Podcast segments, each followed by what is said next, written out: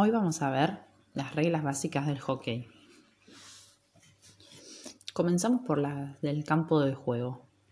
En el hockey profesional, el campo de juego es rectangular, de pasto sintético y mide 91 metros de largo y 55 de ancho. Todas las líneas son parte del campo de juego.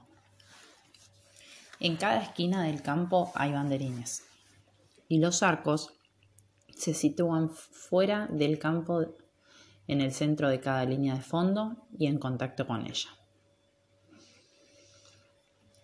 Los equipos se componen por 11 jugadores, un arquero y 10 jugadores de campo.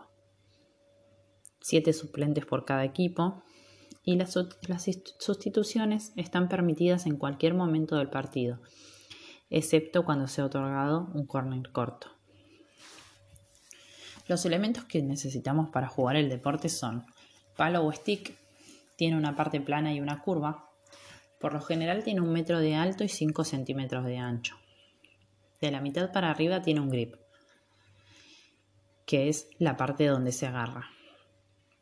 Y la parte de abajo es con lo que se le pega la bocha, siempre con la parte plana, de lo contrario es sin fricción. La bocha es de material de plástico y el tamaño es similar a la del tenis. Luego veremos los elementos de protección. Por un lado los de uso obligatorio, que son las canilleras y el protector bucal. Y por otro lado los de uso opcional. Guantes y en los corners cortos, quienes defienden pueden usar máscaras, rodilleras y guantes para usarlos solo en ese momento. La vestimenta debe ser la del arquero una remera de diferente color y equipo protector que comprende al menos casco, pad y punteras. Los jugadores de campo tienen todos la misma indumentaria. El método de anotación del gol es cuando la pelota es jugada dentro del área por un atacante y no sale del mismo antes de pasar completamente sobre la línea de gol y debajo del travesaño. Las infracciones básicas son tocar la pelota con la parte curva del stick, tocar la pelota con cualquier parte del cuerpo, elevar la pelota a una altura peligrosa, obstrucción del cuerpo, obstrucción del palo.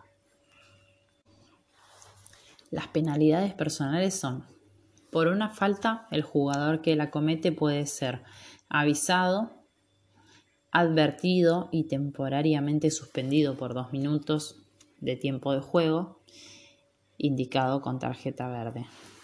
Suspendido temporalmente por un mínimo de cinco minutos de tiempo de juego, indicado con tarjeta amarilla, o suspendido de forma permanente del partido en disputa, indicado con una tarjeta roja.